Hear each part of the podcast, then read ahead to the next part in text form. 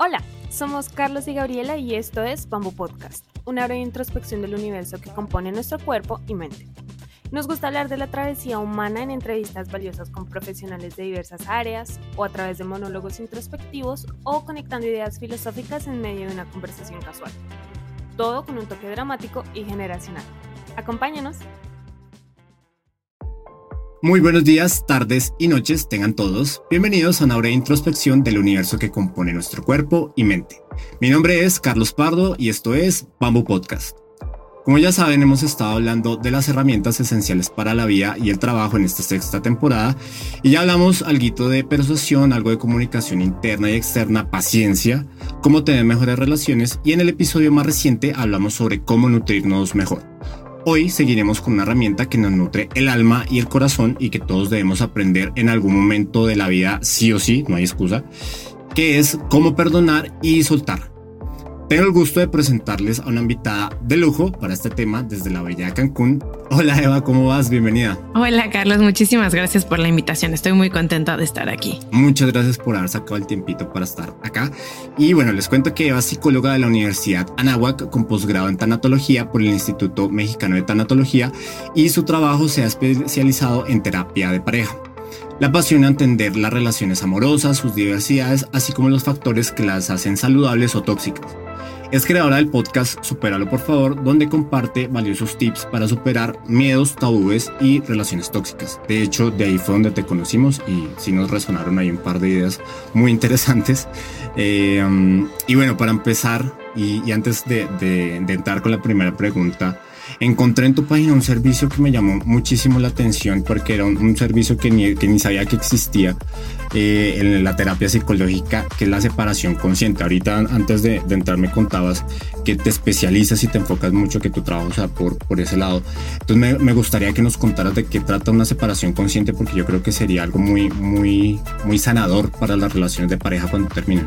Claro, sí, definitivamente es un reto porque tenemos un poquito la idea de que tenemos que terminar desde el conflicto, desde el enojo para poder salir de ahí. Entonces la separación consciente es el poder terminar una relación desde la gratitud, desde el amor, desde la apreciación y cerrando el ciclo con la mayor cantidad posible de amor y compasión. Entonces, esa es la separación consciente. Y, que es complicado porque aflora muchas pasiones, lo que dicen del amor y el odio, que pues solo hay un paso y, tratar de sanar eso es complicado, pero bueno, creo que lo vamos a ir hablando. Y me gustó fue porque creo que se conecta muy bien con la temática del episodio, con el tema del resentimiento, del, perdón. Y, eso me lleva a la primera pregunta, eh, que escuché uno de los episodios donde hablaba sobre cómo soltar y salir adelante. Y, me encantó una frase que usaste ahí donde dices, nadie ha muerto por la mordida de una serpiente, sino por el veneno. Se me hace una frase muy, muy simbólica y que muestra lo que, lo que estamos hablando. porque es importante entender esto para aprender a perdonar? O sea, sobre esta frase en particular. Esta frase me encanta, no es mía. En algún punto la escuché y me resonó muchísimo porque Nadie ha muerto jamás de la mordedura de una serpiente. Realmente la mordida no es lo que te mata sino lo que te mata es el veneno. Pero no nos quedamos después de que hay una, de que una serpiente nos muerde, jamás en la vida nos vamos a quedar, ay, esta maldita serpiente, no puede ser, cómo me hizo esto, sino que tomas cartas en el asunto, vas a la clínica, al hospital, a donde sea que te puedan atender para poder atender ese veneno, que eso es realmente lo que nos mata. Y lo mismo pasa cuando hablamos del rencor, cuando hablamos de que alguien hace algo que nos hace daño, nos quedamos en, el, en lo que hizo, en lo que hizo, en lo que hizo y no nos damos cuenta que lo que nos está haciendo daño no es lo que hizo, no es la mordida, sino realmente es el veneno. Y el veneno es todo este rencor, todo este resentimiento, todo este enojo, todo este dolor que llevamos dentro y no procesamos y no trabajamos y no liberamos. Eso es realmente lo que nos hace daño, más que eh, lo que hizo la persona. Porque probablemente esa persona ya no está en nuestras vidas. Yo he escuchado historias de personas que guardan mucho resentimiento por seres, eh, eh, seres cercanos, personas cercanas de la familia, de pareja, que ya murieron y que todavía esas personas guardan el resentimiento. O sea, que no, no se trata de la persona lo que hizo, sino como tú muy bien dices, sino yo como reinterpreté el veneno y me estoy aquí intoxicando y me va a morir y esto. Y, y lo peor es que es un proceso inconsciente, ¿no? O sea, no es que, no es que nosotros pensemos bueno, pues esto me lo hicieron, pero fue esa persona y, cree, y le adjudicamos como ese poder a esa persona, pero en realidad el veneno no lo estamos tragando nosotros, ¿no? Exactamente. Y eso es muy importante porque creo que vienen de conceptos sociales o conceptos que hemos aprendido de lo que significa el perdón, de lo que significa perdonar. Y creo que tenemos las cosas un poco confundidas porque yo por lo pronto puedo hablar desde mi experiencia. Con la poca información que tenía, yo sentía que el perdonar era justificar, era olvidar, el perdonar era perder cierto poder, ¿no? Como que el rencor sentía, el, rencor, el orgullo, me dan una sensación de poder sobre la otra persona sin darme cuenta que me estaba haciendo daño a mí, que ese rencor me hace daño a mí al final del día, que no le hace nada a la otra persona. Yo quiero castigar a la otra persona con mi rencor cuando realmente es a mí a quien más daño nos me hace. Hay una frase de Nelson Mandela que dice que el rencor es un veneno que hace más daño al recipiente que a quien se vierte. O sea, que no es a la otra persona. Yo me quedo con este rencor todo el tiempo. A mí es a quien me está haciendo daño. Todo mi poder se lo estoy dando a esa persona que, que me hace enojar o que me lastima todo. Si me quita la paz, me quita todo y yo se la estoy dando. Sí, sí, muy, muy cierto, porque a lo mejor la otra persona ya pues siguió adelante, tal vez no tenía que pedir disculpas o tal vez si las pidió oyó su proceso interno, pero a veces creo que caemos en esta especie de victimización donde, donde le damos más poder a ese veneno como a esta idea flotante que tenemos en nuestro interior y decimos, bueno, pues es que esa persona nos hizo mucho daño, pero es la realidad que nos estamos comprando, no es porque sea así en, en realidad. Y, y eso me, me lleva a otra cosa, y es algo que estaba, que estaba pensando y, y que se me ocurrió mientras te escuchaba, por cierto, porque creo, creo que eh, una de las herramientas que nos puede servir para tratar de, entender un daño y, tratar de, perdonar o, seguir como este proceso de soltar es el hecho de poner un, marco de referencia sobre lo, lo, que nos causó un daño. ¿A qué me refiero? Que es esta frase que dicen que existe eh, tu versión, mi versión y, y, la verdad. O sea, que es poner esto, es lo que hay y el resto es ruido, o sea, este es como mi marco, este es mi, lo que voy a usar para analizar esta situación a la persona y la verdad y mi verdad y lo que sea. Entonces, no sé si me la acabo de inventar, no sé si tiene sentido, pero pues aquí tú eres la experta, entonces me gustaría preguntarte, ¿crees que esto nos puede ayudar a cultivar el perdón? Sí, definitivamente. Por más, por más pequeña que sea cortada una rebanada, siempre va a tener dos lados siempre. Siempre va a haber una versión de la otra persona y siempre va a haber una mi versión. Cuando hablamos de tu verdad, mi verdad y la verdad, inclusive cómo funciona en la memoria, si, si estudiáramos estrictamente la memoria, tenemos el concepto que es como una grabadora, como una, como una videograbadora, o sea, que está grabando un video y es preciso y es exacto. Confiamos tanto en nuestra memoria como realmente dijiste eso y realmente hiciste eso, pero así no funciona la memoria. La memoria no es precisa como una videocasetera. Bueno, ya no existe, ¿verdad? Pero como un video, como un video, no es, no es precisa, sino que yo me voy a acordar las cosas de cierta forma. Tú te vas a acordar de cierta forma y realmente hay una forma como sucedieron que no, que no sabemos, que no sabemos cómo fue. Eso eso por eso se me hace tan importante, por ejemplo, en temas de pareja, cuando discutimos es lo que yo creo que pasó, lo que tú sientes que pasó y lo que realmente pasó. Y, y lo mismo, y esto es un, concepto que me parece súper interesante y súper importante cuando hablamos del perdón, porque creemos que hay una dualidad muy fija, como una persona buena y una persona mala. O sea, como que existen estos dos conceptos y no hay nada en medio. Y la verdad es que yo creo, esta es, esta es mi teoría, que no, no existen personas malas realmente existen personas que eh, muy inconscientes, que actúan desde la inconsciencia, que actúan desde el miedo, que actúan desde la protección. Cuando más miedo hemos tenido es cuando más daño hemos hecho. Si estudiamos cualquier em, momento histórico de una persona que a lo mejor empezó una guerra, que a lo mejor hizo eh, cosas espantosas, si realmente estudiamos los motivos, vienen de un miedo, miedo a una población, miedo a que le quiten el territorio, viene desde el miedo. Y y podemos entender de dónde viene la otra persona. Y entonces podemos hablar de la compasión. Algo que siempre acentúo con el tema de la compasión es que la compasión no es justificación. Yo puedo entender de dónde vino una persona que me hizo daño, puedo entender que a lo mejor sufrió mucho, que viene desde el dolor, que a lo mejor está pasando un muy mal momento, lo puedo entender.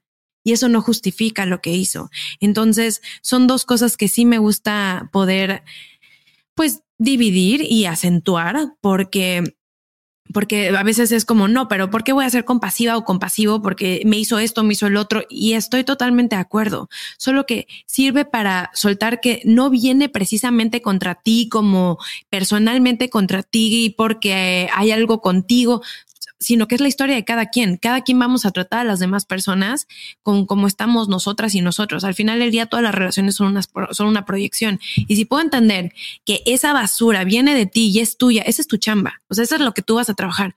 Yo trabajo conmigo, yo trabajo con, con lo que pasó, con lo que a mí me deja esto, porque no soy responsable de que alguien más me haga daño. Yo no soy responsable de cómo se comporta otra persona, pero sí soy responsable de sanar. Lamentablemente sí, no es justo. O sea, como que cómo porque yo me quedo con todo este trabajo emocional después de que me hicieron daño. Sí, no es justo, pero las consecuencias de no hacerlo son, son enormes. Entonces es poder tomar eso en consideración, que si no soy responsable de, a lo mejor de, bueno, se me vienen a la mente cosas muy fuertes, ¿no? A lo mejor de una violación, alguna agresión.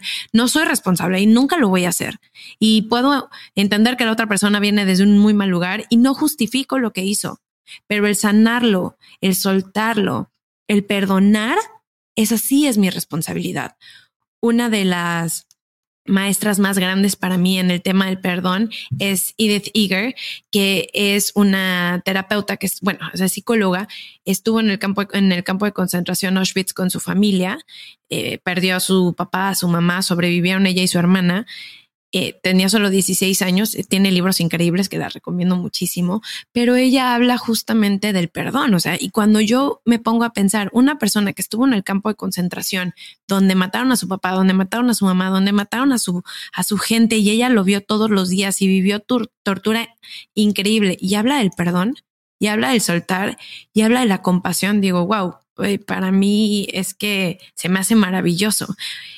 Y eso no significa, otro punto importante, que el perdón de, que el dolor de otra persona por ser mayor minimiza el mío, sino cada quien está en dolor y poder reconocerlo, porque no porque alguien le dolió más o no, o sea, como que queremos medirlo, no porque alguien estuvo en un momento más doloroso o aparentemente o socialmente más doloroso, entonces tiene más derecho a dolar que yo. No, es mi dolor y cada quien tiene su dolor y poder reconocerlo sin minimizarlo ni compararlo. Además que la compasión, por lo que, por lo que acabas de decir, entiendo que la compasión es una responsabilidad eh, propia, o sea, es como responsabilizarse tal vez de lo que uno está sintiendo con base en eso y no es justificar, porque es que tú decías, o sea, una cosa es una cosa la, el hecho y otra cosa la persona. Y la persona puede tener un background, puede tener su historia, pero no justifica que mate, que sea tóxico, que, bueno, matarme me, me, exagere un poquito, pero que haga cosas muy malas porque tiene un pasado violento. Es lo que tú acabas de decir sobre los campos de, concentración.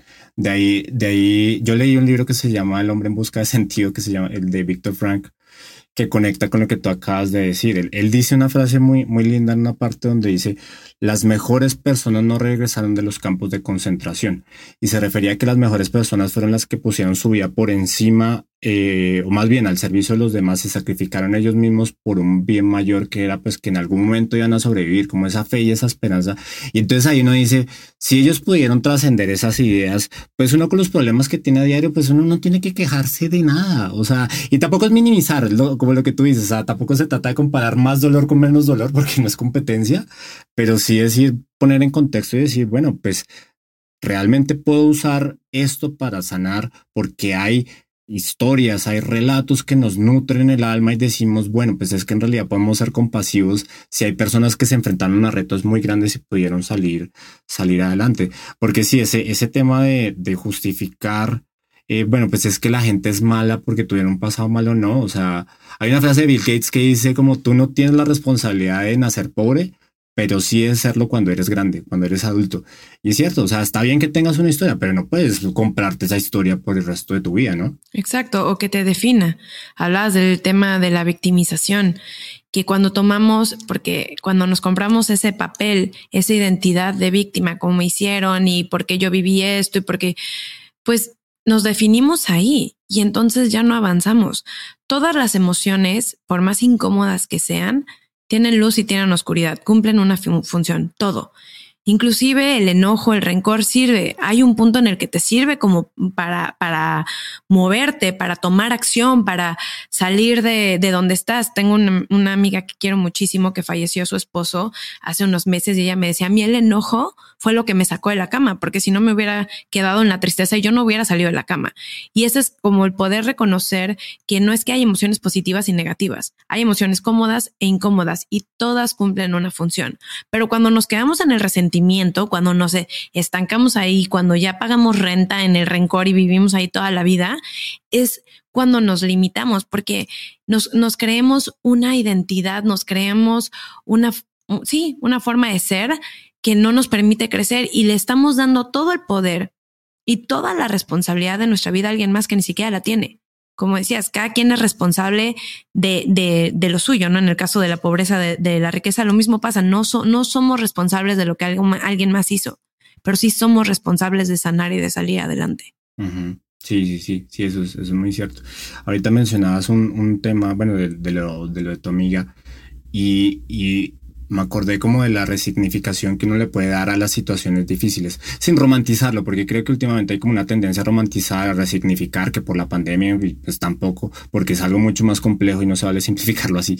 Pero creo que el hecho de tratar de transformar, o bueno, más bien de tomar como un motor, como un drive, como algo que te mueva ese tipo de circunstancias, eso puede ser agarrar esa emoción y decir voy a salir adelante con esto. A mí personalmente con mi negocio me, me, ha pasado mucho que pues hay algo que no, que no me sale, que me rechacen lo que sea. Si yo me quedo con esa amargura me jodí.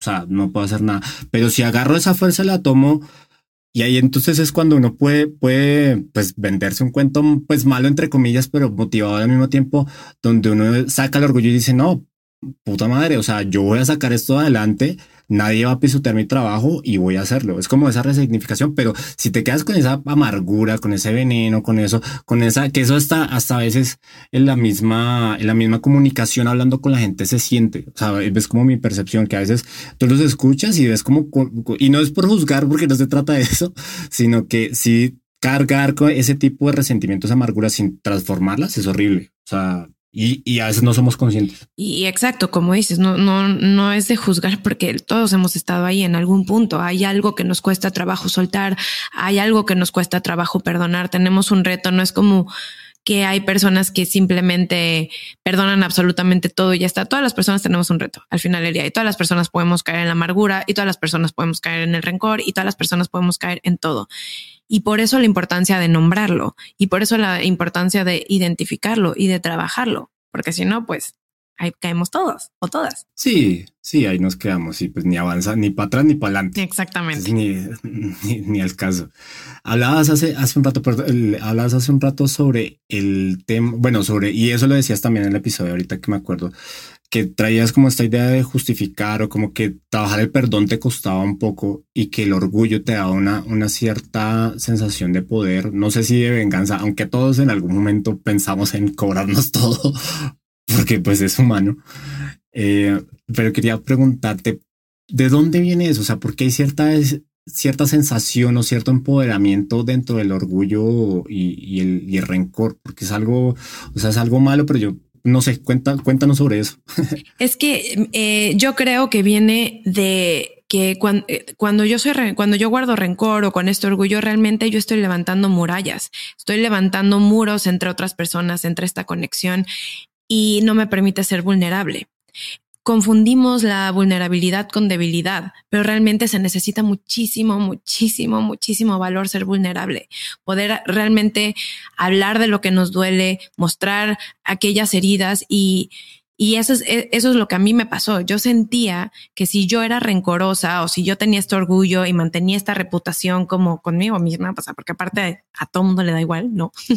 Pero si yo mantenía esta identidad con la que yo me estaba identificando, entonces me hacía sentir como que yo no era vulnerable, yo era fuerte porque tenía estas murallas y nadie pasa y es como, como nadie va a pasar porque yo soy súper orgullosa, sin darme cuenta que yo me estaba amurallando, la conexión es una necesidad humana que tenemos, la cercanía, y también se necesita muchísimo valor para decir, esto me dolió, esto me dolió realmente, o sea, esto es un, es un, es un lugar donde donde me pueden lastimar, que esto es algo que a lo mejor yo no quería aceptar. Esto es un lugar donde me puede, donde me pueden lastimar y me lastimó y me dolió y poder reconocerlo. Entonces yo creo que viene el orgullo y el rencor viene cuando nos da cierto poder como de levantar esta muralla y también como te decía en un inicio, de sentir que puedo castigar a alguien más con mi enojo, con mi eh, rencor, o sea que es un castigo hacia la otra persona, pero eso es un mito. Hay muchos mitos alrededor del perdón y ese es uno grande. Creemos que con la indiferencia, con la arrogancia, con el enojo, con la soberbia y demás es una forma de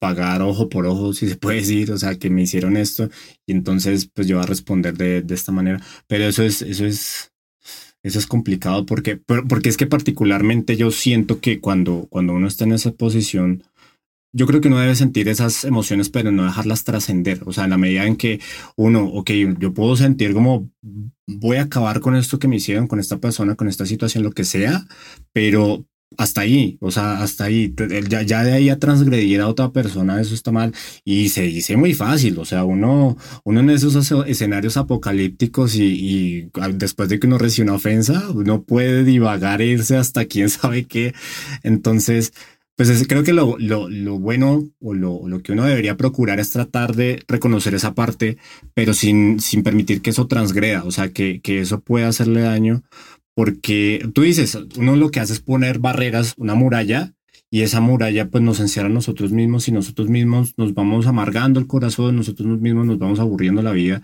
y la vida es muy corta, además, aparte, y no, pues no, efectivamente no, creo que no vale la pena. Sí, Sí, definitivamente.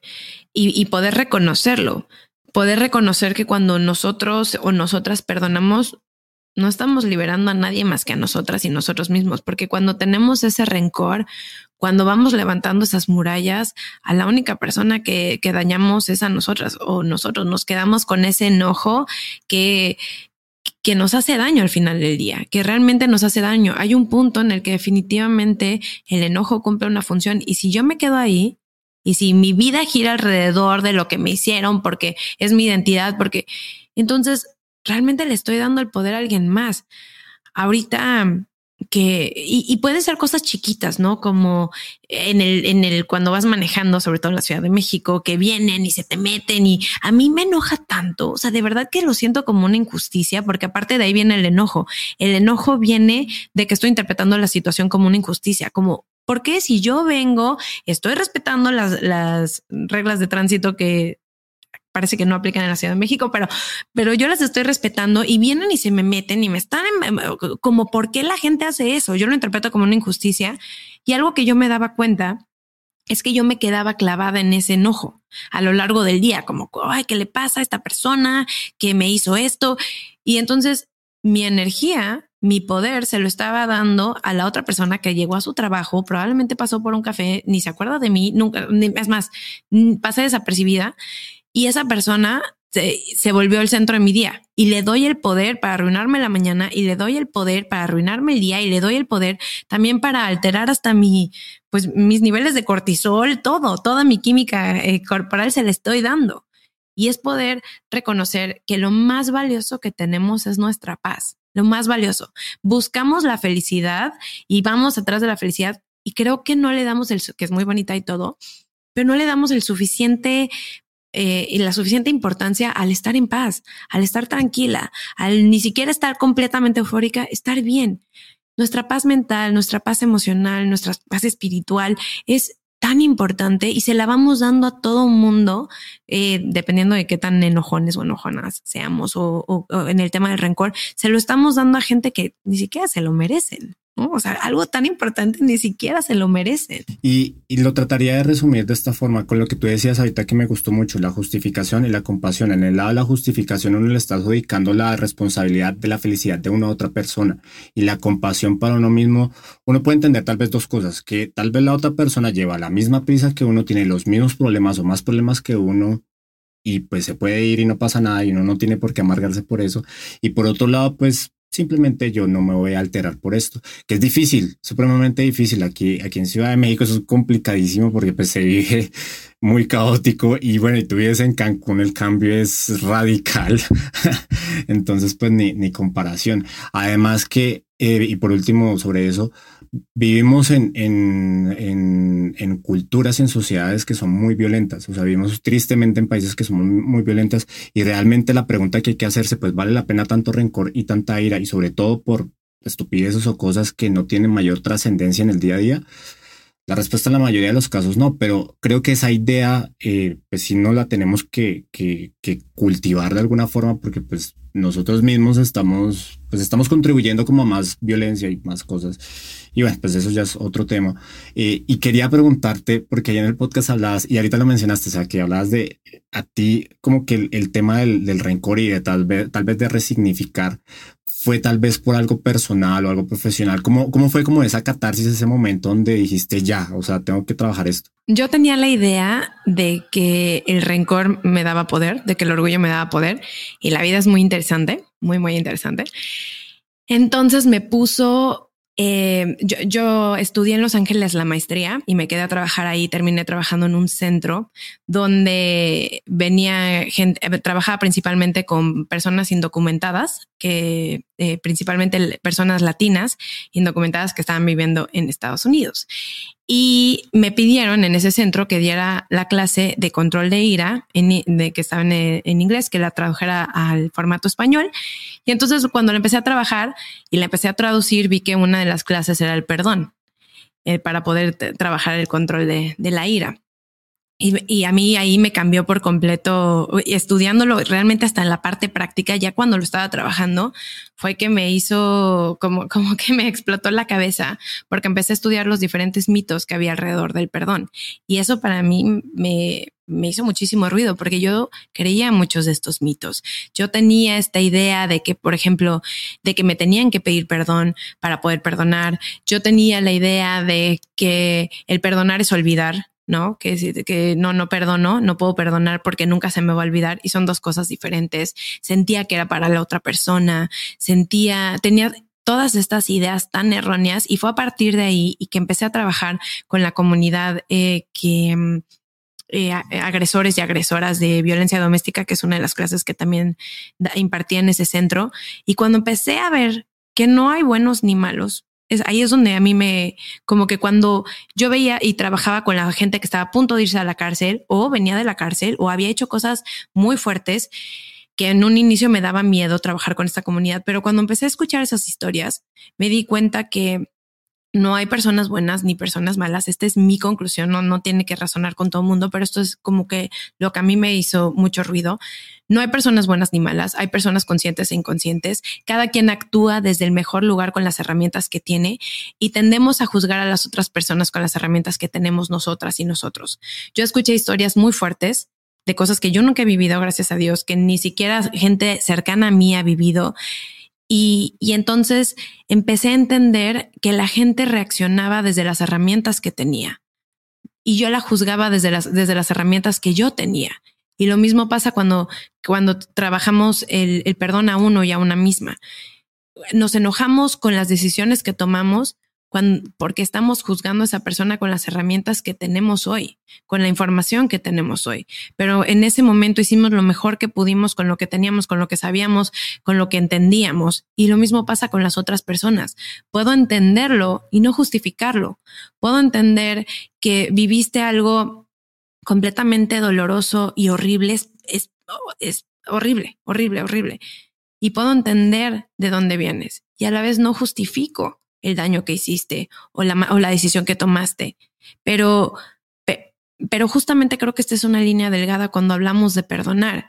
Puedo entenderlo y soltarlo porque hay un libro maravilloso que son Los Cuatro Acuerdos de Miguel Ruiz, que no sé si lo has leído, pero tiene este punto de no te tomes nada personal, uno de los acuerdos, y ese fue el que más ruido me hizo a mí cuando lo leí, que estaba muy chica, y es no, porque yo tendía a tomármelo personal como si lo hiciste para lastimarme o porque querías abusar contra mí, cuando realmente venía de ti venía de esta persona que me hizo daño, venía, como, como decía, es algo tuyo. Y, y, y sí, a mí me cayó esa mierda emocional tuya, sí, pero, y no es justo ni nada, y sí, no es justo, y, muchas cosas en la vida no son justas y puedo trabajar con eso, pero venías de, desde otro lugar. No estoy de acuerdo, no quiero estar cerca de ti, porque al no justificar también te quita. Si una persona constantemente te hace daño, si una persona constantemente te es violenta o lo que sea, Puedo reconocer que ese eres tú, que no dice nada de mí. Yo no me merezco esto. Puedo reconocerlo.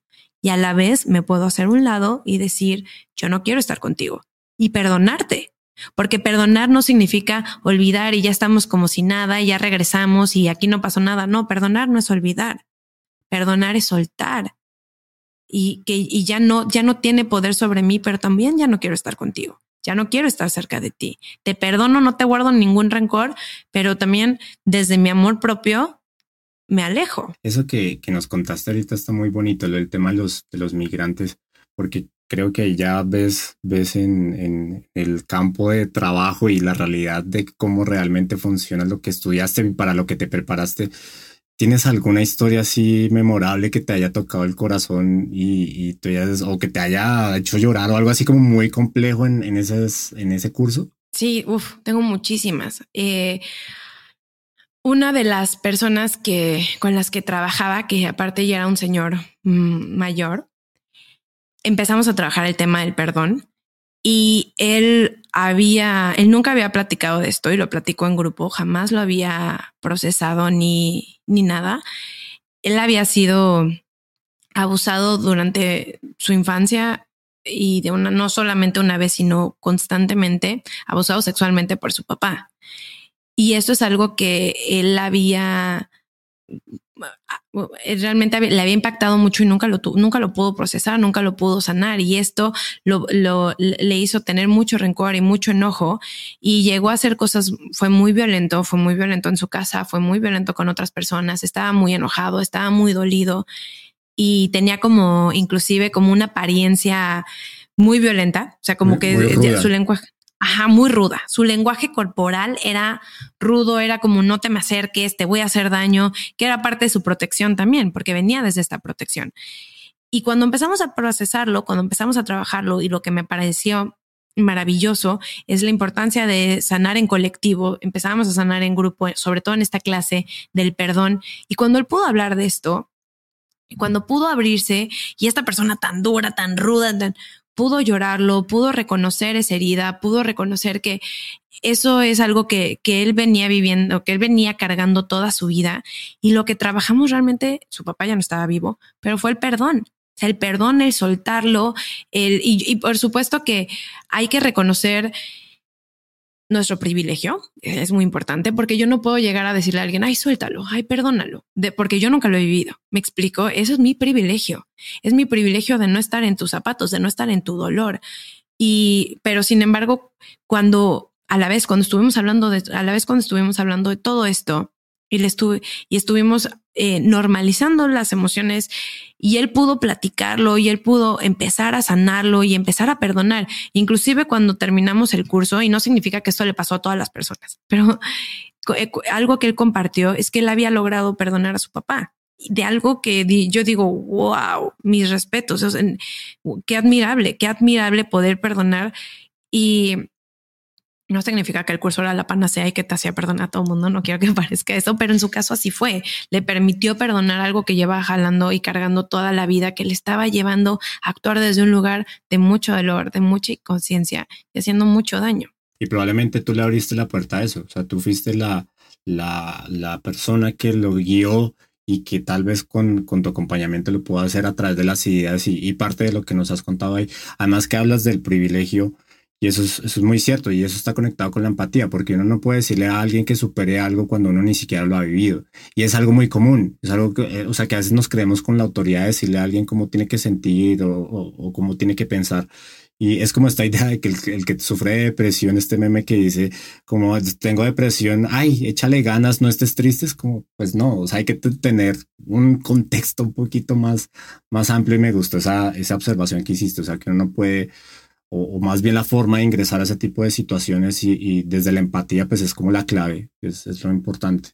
Ahora, tú, tú hablabas de, de una cosa mm, y creo que estará conectado con, con la historia que, que, nos acabas de contar, que es el tema del, del autoperdón, eh, porque creo que si uno no se perdona a sí mismo, eh, eh, pues es imposible pues, que puedas perdonar o asimilar los rencores hacia los demás. Entonces, ¿cuál es el papel de, del autoperdón para seguir adelante? O sea, para por un lado perdonar y por otro lado soltar. Es que Y, mira, Carlos, en mi experiencia es un poco diferente porque creo que el, el autoperdón es un reto y es un reto porque hay mucha gente que puede perdonar a las otras personas y nunca perdonarse así. Hay gente que, que puede, que es como, o que puede ser muy permisiva con otras personas y, ser muy dura consigo mismo o con, consigo misma o consigo mismo. Es entonces el, yo puedo perdonar y dejar pasar y dejar pasar y, conmigo ser súper dura y súper eh, pues rencorosa conmigo misma, ¿no? Me, me recrimino todo. Entonces, no, yo no creo que para poder perdonar necesitas perdonarte a ti como primer paso.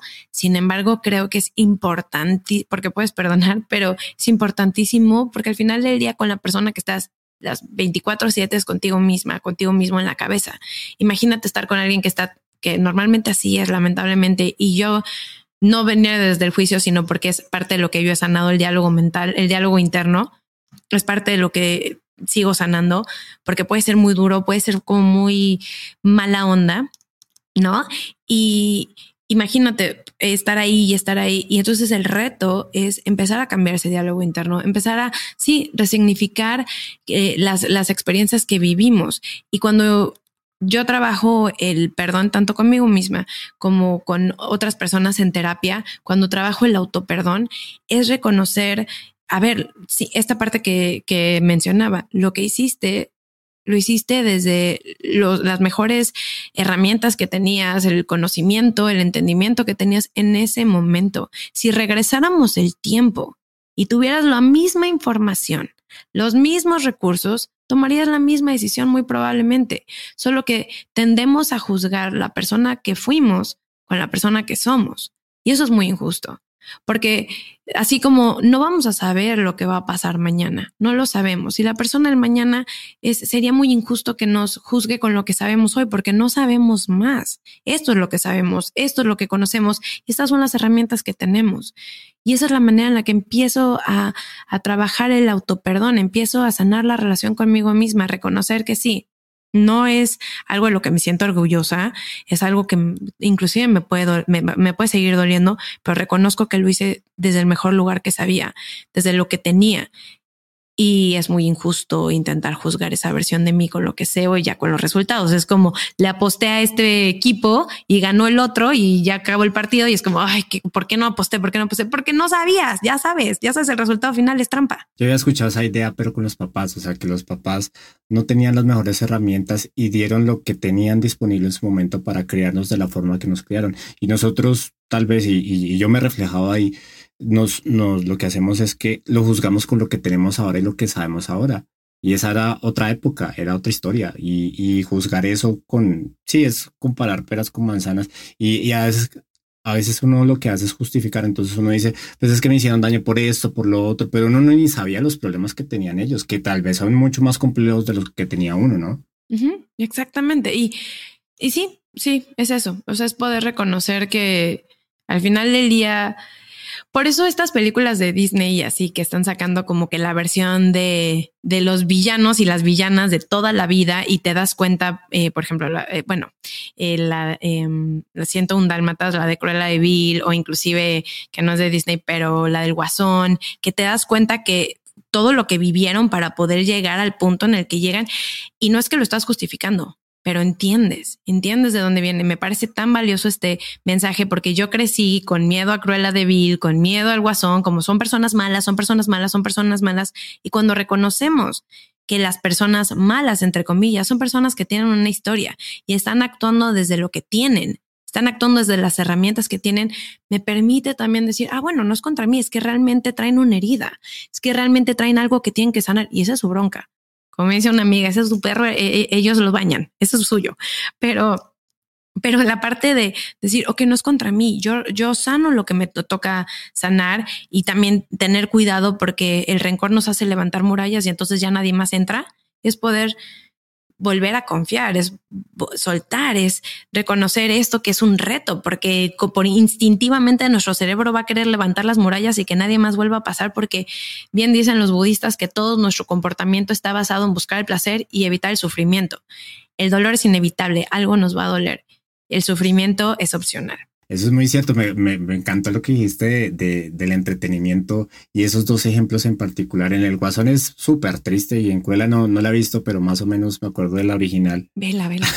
Para entender ahí el tema del resentimiento y, y demás. Sí, porque, porque pues tal vez uno tiende a, Sí, uno tiende a entender que los malos tienen claros oscuros, que los supuestos villanos o villanas que nos han vendido, pues no son así, son personas complejas, son personas que han sufrido mil cosas y, que no es simplemente decir Batman es el bueno y aquí el Guasón es el malo, cuando Batman también es un desastre y eso es otra historia, pero, pero qué, qué, interesante eso que dijiste, o sea, uno también con el entretenimiento le puede caer el 20 respecto a ese tipo de, de, de cosas.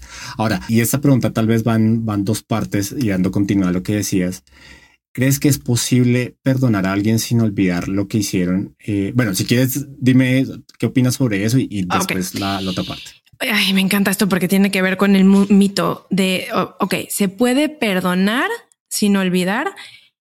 Es interesantísimo. Si hablamos desde el fenómeno de olvidar, no se puede olvidar nada de forma consciente. Olvidas cosas de forma inconsciente, pero tú no puedes decir, me quiero olvidar de esto, me quiero olvidar de esto. Así no funciona. No se olvida.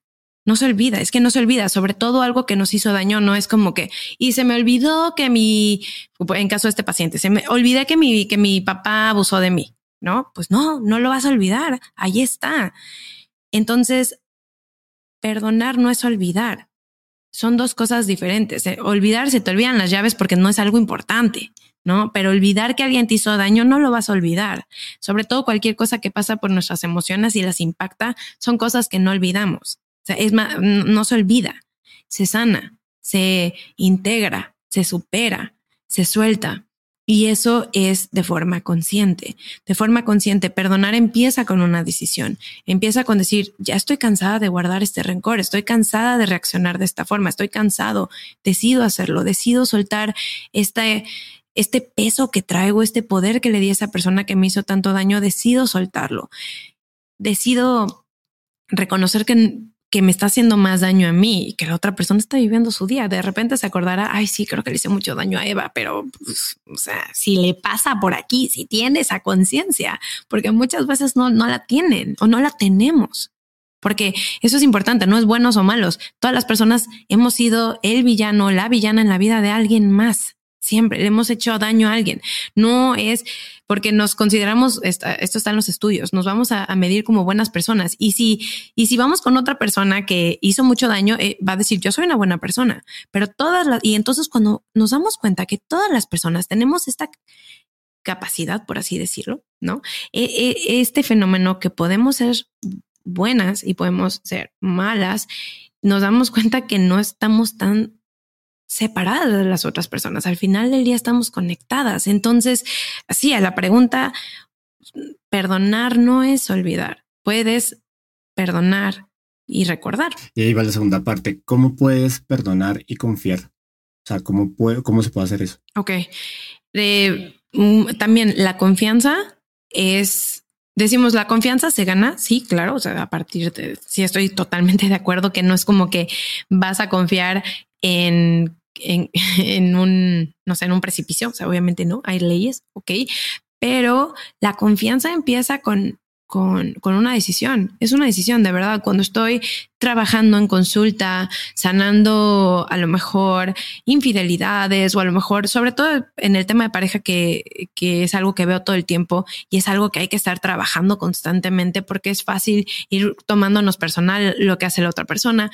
Cuando estoy trabajando estos temas y sanando estos temas con personas que vienen a terapia, algo que les digo es empieza con una decisión, porque esperamos que la otra persona tenga un comportamiento y mágicamente ya, eh, mágicamente ya se me olvidó lo que hiciste. No, no, es una decisión. Empieza eh, el confiar, empieza con una decisión. Empieza con decir, ok, quiero, quiero volver a confiar.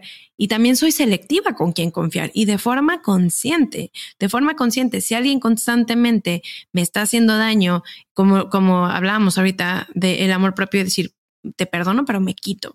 Eso, eh, soy selectiva con mi confianza, con mi paz. Si alguien me hace daño, eh, yo puedo decidir de forma consciente, no, decido ya no confiar en ti. Pero si nos, entre más nos vamos amurallando, amurallando, amurallando, menos conexión hay. Hay un punto en el que tenemos que reconocer que eso no nos lleva a ningún lado y decidimos confiar. Entonces empieza desde aquí, empieza y también el perdonar. Yo creo firmemente que también empieza con la decisión de perdonar. Pues, eso es lo que yo creo. Sí, muy, muy cierto. Ahorita mencionaste el tema de, pareja y, pues eres una experta en, en eso. Y, la siguiente preguntaba por ese lado, eh, o bueno, me gustaría que me respondieras más bien con, con ese enfoque, ¿cómo implementar el perdón más allá del, del discurso, como de la teoría? Porque es, es, difícil, o sea, ya cuando uno está, o sea, en el caso de la pareja, entonces me hiciste algo, una infidelidad, me hablaste mal, X, Y, Z, ¿cómo podemos implementar eso? O sea, ¿cuáles consideras que son las claves en pareja? Porque es que yo soy de la, de la idea de que si uno en pareja puede solucionar cosas, cuando hay tantos intereses de por medio, te vas por la vida más suave. Entonces, ¿cómo lo podemos, cómo lo podemos manejar más allá de la teoría? Creo que algo que, que a mí me sirve mucho y que trabajo mucho con en, también en terapia es reconocer que el perdón empieza con una decisión, pero es un proceso. Hay días buenos, hay días malos. Cuando reconocemos ciertas cosas como procesos, como caminos, que no simplemente es un chip de te perdoné ya está, o ya me habías perdonado, ¿por qué me estás diciendo esto? Es porque el perdón es un proceso. El perdón lo vas transitando. Es reconocer que va a haber días en los que digas, ya solté, solté y me siento muy bien. Y va a haber días en los que te vuelva a pesar muchísimo. Y es parte de, es parte de un proceso, es parte de un camino. No es simplemente un destino y ya está, es un proceso que vas transitando. Es algo que, inclusive hay una frase que me encanta que dice, las heridas, inclusive las que han sanado, vuelven a doler de vez en cuando. Y sí es cierto, puede ser que sanaste una infidelidad, que, eh, que es uno de los temas que más trabajo desde mi perspectiva de terapeuta, de pareja mm, cuestan trabajo sanar en una relación, o sea, como la traición, como todo esto, que ese es otro tema, pero eh, es, tan, es tan complejo de sanar. Hay veces que pasan los años y vuelve a doler y vuelve a doler esa herida. ¿Y por qué me vuelve a doler? Porque es un proceso, porque no es, no es esto inmediato, no es un switch de, ah, ya te perdoné, ya está, entonces ya no me duele. No, es reconocerlo como tal. Y cuando nos damos chance de eso, cuando nos damos chance de, de, de integrar que es un proceso, entonces me doy chance de, reconocer que hay días que me cuesta trabajo perdonar, hay días que me cuesta trabajo soltar, hay días que me pesa menos y, lo voy transitando de una forma consciente. Y, tal vez aceptar que hay días a la pareja o a las personas que nos rodean, tratar de, de manifestarles eso, o sea que hay días donde me voy a sentir mal, donde voy a gritar, pero es porque me estoy sintiendo así. Y, darle ese chance, tener esa empatía, esa compasión de, en, pareja particularmente, pues que la otra pareja entienda que uno puede estar pasando por eso, pero decirlo, porque a veces, a veces la otra persona está de mala, está amputada, está lo que fuera, y uno ni al caso, o sea, uno ni sabe por qué. Entonces, lo que lo que me gusta lo que me gustaría rescatar perdón de lo que dices es que uno puede eh, uno puede darse la oportunidad de estar mal y manifestárselo a la otra persona y que la otra persona entienda. Exacto. Y el, entendimiento no es justificación, porque sí, porque luego entramos en esta dinámica de tú me hiciste, entonces yo tengo derecho a estar de mal. No, a ver, cada quien trae su bronca, cada quien trae su basura emocional. Entonces es, sabes que en este momento, y, lo importante de, el reconocimiento de, de una, de una, para poder expresarlo con nuestra pareja, es como, hoy estoy teniendo un mal día. Y no significa que por eso, porque tú me fuiste infiel, entonces te voy a mentar la madre y voy a aventar cosas, porque eso ya es violencia, ¿no? sino el, reconocer dónde estoy. Hoy no estoy en un buen lugar. Hoy me está costando mucho trabajo y es mío reconozco que es mío, porque como trabajaba con una paciente que me dijo, Eva, quiero sanar una infidelidad, esto lo estaba trabajando de forma unilateral, quiero realmente sanarlo, que cómo puedo sanarlo, ¿no? ¿Cómo puedo hacerlo yo? Reconociendo que tu decisión es quedarte, es tuya. Nadie te está diciendo que te quedes, no te están obligando nada, es tu decisión. Entonces, reconocer que va a haber días que te cueste trabajo y tener mucho cuidado en no porque tú me hiciste, yo tengo derecho a portarme de cierta forma o a recriminarte tal. No, sino el reconocer que esto es mío y yo estoy aceptando el que me quedo aquí por mi decisión y me hago responsable de eso, lo que traiga. No te hago responsable por lo que hiciste, porque entonces eso ya no es perdonar. Es como un negocio medio chafa. Es como en qué momento me la va a cobrar, porque pues esto no se queda así, más o menos. Exactamente. Es, tratar de, responder de forma pues muy poco asertiva y, eso creo que podría funcionar eh, agregando la, la temporalidad. O sea, que uno pueda decir voy a estar tres días mal voy a estar X tiempo mal para tratar de solventar eso. A mí esa herramienta me ha funcionado porque cuando estaba en terapia, esa, eso es de mi, de mi psicóloga la que, la que me dijo eso, porque ella me decía, cuando tú asignas un tiempo, es pon tú que te tardas un mes en solucionar una decepción amorosa, una fidelidad, lo, lo que quieras. Tal vez al mes no estés limpio como tú dices, o sea, tal vez todavía hay muchas cosas por sanar a los tres años, dos años, lo que sea, va a salir otra vez, pero el hecho de dar una temporalidad y de, hablar de estas cosas, de poner el nombre, de tratar de procesarlas, el tema con el tiempo es que, y eso, eso me ha servido a mí, es que sí, probablemente no salen en un mes, pero me psicológicamente, tal vez como que asignar una periodicidad, le está diciendo a mi cuerpo, oye, pues tenemos este tiempo. Y al mes pueda que sí esté mejor, pero ya al menos con el tiempo me puse un norte, o sea, donde dije, bueno, pues esto se puede disolver de alguna manera. Exacto, me lo permito, te das, te das esa oportunidad. Me lo permito. Sí, exacto, exactamente. Oye, Eva, se nos está acabando el, episodio y me gustaría cerrar con, con qué bonita charla. Y me gustaría cerrar con una de las preguntas con la que buscamos inspirar más a nuestros oyentes, eh, que las pregunta del podcast, y es, ¿cuál es la idea que consideras ha tenido un impacto considerable en, tu vida? Creo que varias de estas por ahí resuenan, pero si pudieras escoger una ahorita, ¿cuál sería? La que más se me viene a la mente es una frase de Facundo Cabral, que justamente tiene que ver con el diálogo interno, que dice, nunca, nunca digas no puedo, ni siquiera en broma, porque tu inconsciente no tiene sentido del humor y te lo repetirá cada vez que lo intentes. Entonces, tener cuidado con las cosas, cómo nos hablamos, cómo decimos, qué nos decimos y saber que, que tienen un impacto. Eh, creer es crear y lo que decimos es creación. Qué bonita frase, qué bonita reflexión. Chévere, chévere. Muchas gracias por habernos compartido eso.